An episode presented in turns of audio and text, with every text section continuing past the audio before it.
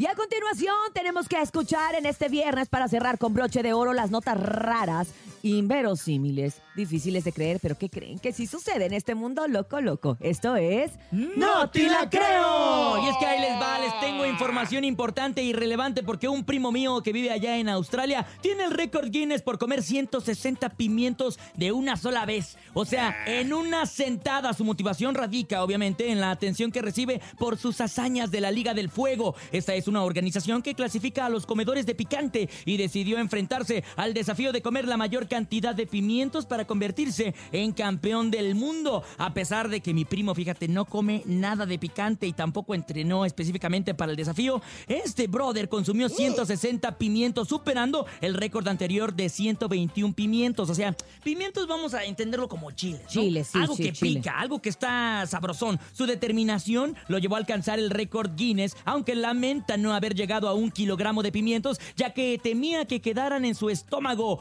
Obviamente, mi primo dice: ¿Saben qué racita pequeña que me ven? No lo intenten en casa porque la gastritis y el reflujo están a la orden del día. Oye, qué loco, pero lo más loco es que todos estos que ganan los récord Guinness, pues nomás los meten al libro y no les pagan Yo nada. pensé, yo pensé que les daban un varo. ¿Tú pagas? Tú pagas por estar ahí, entonces sí Ay, como que dices como que mucho ego, ¿no? Así como de, ay, Ay, si no. quiero figurar, ¿qué hago? Ay, me voy a comer Pagas por 160 estar, chiles. Más viáticos, más no sé qué, más no sé qué, más no sé qué. Ay, no. Sí, nada más simplemente por el Y, simple y te puede costar la vida y la salud, porque por ejemplo, como bien dice él, ay, me iba a comer un kilo, pero nomás me comí más de medio porque no me fuera a caer mal en el estómago. Un kilo de chile. Imagínate cuando fue al baño el compa este. Es que siempre el de atrás No, es el que paga, las, ¿eh? Las paredes todas arañadas. El de atrás es el que paga. Pero te voy a decir una cosa, esto fue en Australia.